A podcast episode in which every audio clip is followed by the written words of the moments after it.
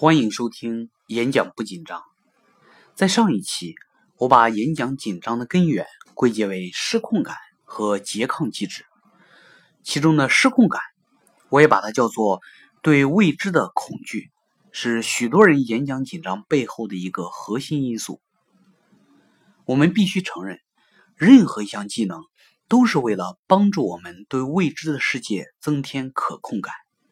任何一项不熟悉的技能。当他对我们利益攸关时，都会让我们慌神。焦虑是为了激发你更好的应对，紧张是为了督促你快速的行动。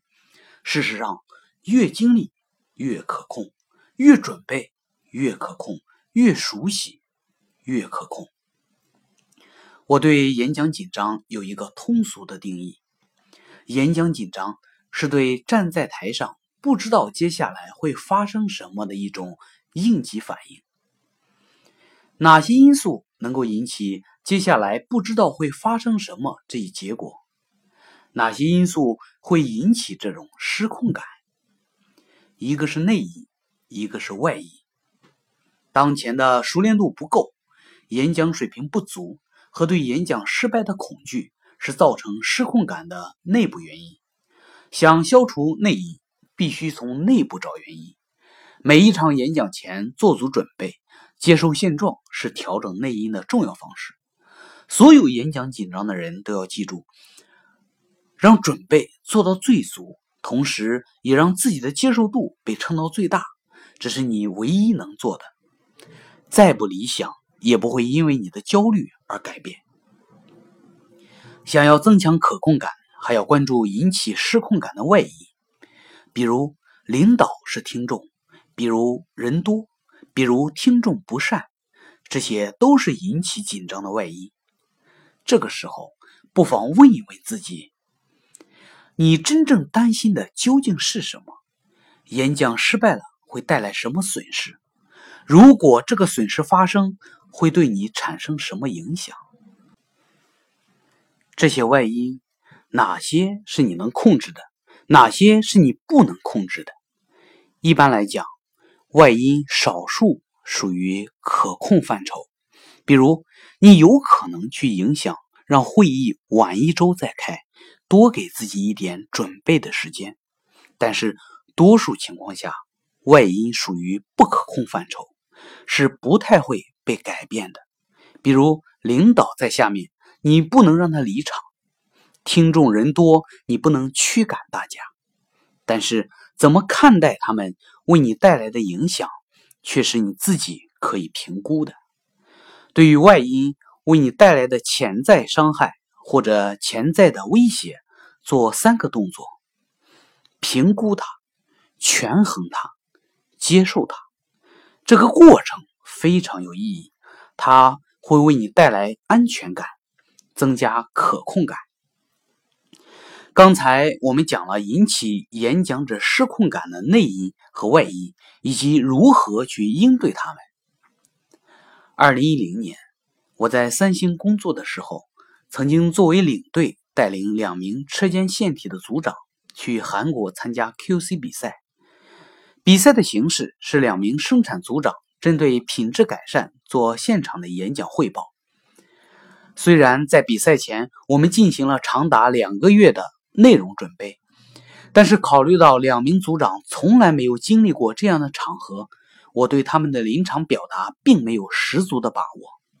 为了控制风险，我在比赛前一天带领他们来到了会场，顶着会场布置工人的嘈杂，引导他们站台模拟进行虚拟化的临场发言。并告诉他们，想想第二天将会出现在台下的满满的听众，以及评委犀利的眼神。就这样，他们单独操作了多遍，从紧张不适到顺畅自如。第二天获得了超常发挥，并最终获得当年三星无线事业部全球 QC 比赛的第一名。在这个辅导案例中，我帮助两位同事。运用了三个简单的技巧：一、引导悦纳外因，直面而不逃避；二、精心准备，手中有粮，心中不慌。三、提前虚拟临场，第二天一下子就找到了熟悉的感觉，增强了控制感。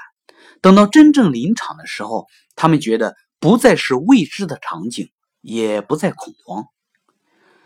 昨天晚上我建的演讲不紧张的微信群中，群友问了我一个问题：在领导面前演讲，感觉非常紧张和焦虑，应该怎么缓解呢？